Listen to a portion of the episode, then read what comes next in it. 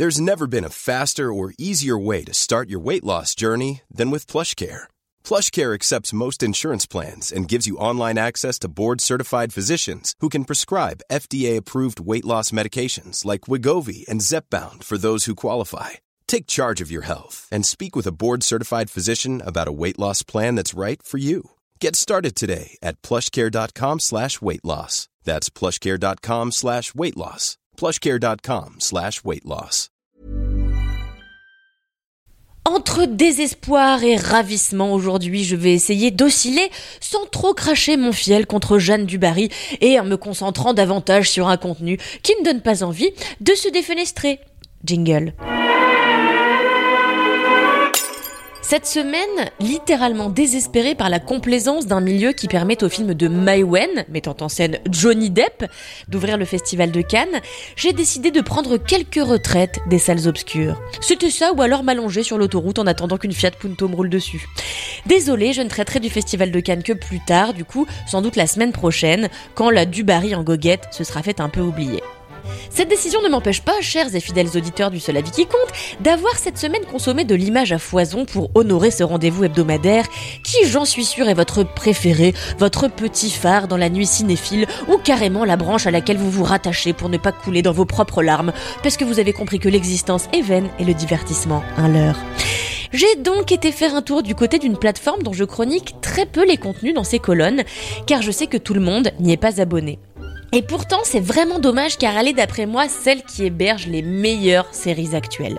J'ai nommé bien sûr Apple TV+, que vous connaissez sans doute pour abriter notamment Ted Lasso et autres Servant, les cartons principaux de la chaîne de SVOD. Je vous le disais donc, cette semaine, j'ai consommé pas mal de produits Apple TV+, mais il y en a un qui mérite votre attention plus que les autres, à tel point que je passe ma vie à en parler, et à tel point aussi que j'en ai fait un kiff dans Laisse-moi kiffer, un autre podcast de Mademoiselle. Cette série, c'est The Essex Serpent, un programme sorti en 2022 dans l'indifférence la plus totale, du moins chez nous en France.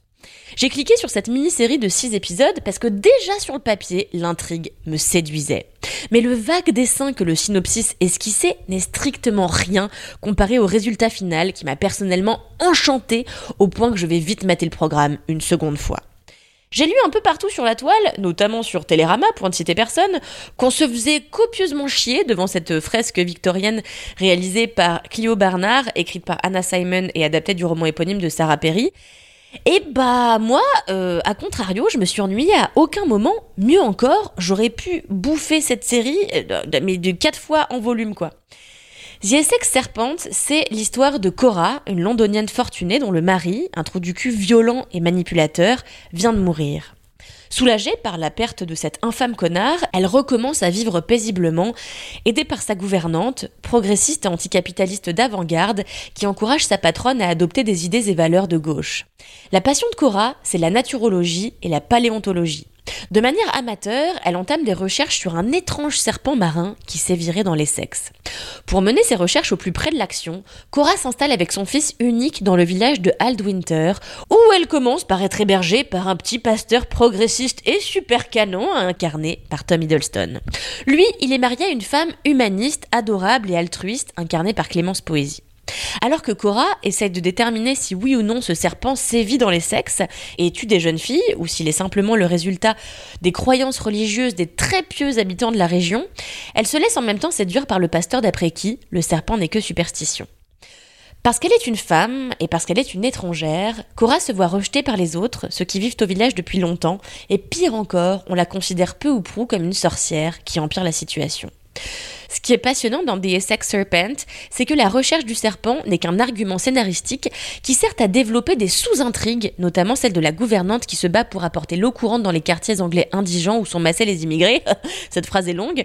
Celle aussi d'un cardiologue ambitieux qui s'éprend de Cora et celle de l'épouse du pasteur atteinte d'une maladie dont elle sait qu'elle la condamnera.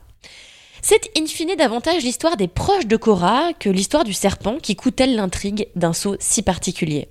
Au départ, c'est l'effroi qui domine dans le programme. On flirte dans les trois premiers épisodes avec le fantastique avant de faire volte-face et de foncer dans la romance pour les trois derniers épisodes. Ce qui est d'après moi très malin car cette série est à l'image de la vie, elle ne tient pas sur une ligne droite, elle fait dans la circonvolution, elle fait des détours en fonction des gens que rencontre l'héroïne, en fonction de ses amitiés et en fonction de ceux dont elle tombe amoureuse. The Essex Serpent, c'est un conte qui raconte profondément la xénophobie, la misogynie de l'époque victorienne, les dangers qui incombent au fait de répondre absolument par la piété à une question, plutôt que de commencer à y répondre par la science, mais c'est aussi un conte sur l'amour et la tendresse qui recoue les cœurs avec du fil chirurgical, en tout cas, qui a recousu le mien. Je me suis comportée comme une grosse ado devant cette série bien plus humaniste et naturaliste finalement que fantastique. Je suis tombée amoureuse, j'ai espéré une fin optimiste, j'ai prié pour que les gens qui s'aiment à l'écran finissent ensemble et j'ai eu de la peine lors de la résolution de l'intrigue. Par ailleurs, j'ai aimé la photographie de la série, ces paysages désolés où serpente une eau brune et brumeuse. J'ai aimé jusqu'au générique que j'ai trouvé parfaitement raccord avec le ton et l'histoire de Essex Serpente. Et bien sûr, j'ai trouvé le casting fantastique, Claire Danes en tête, dont on ne soupe que trop peu depuis Homeland.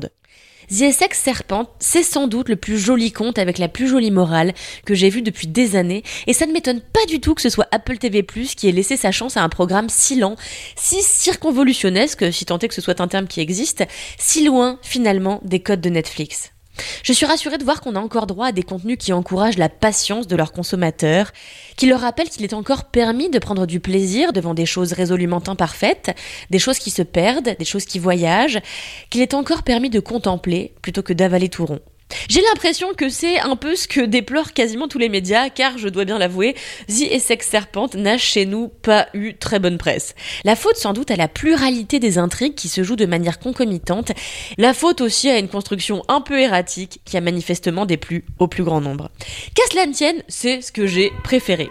Allez, je crois que je vais retourner me mater cette merveille une nouvelle fois, ça me fera peut-être oublier l'existence de Jeanne Dubarry au cinéma. Adieu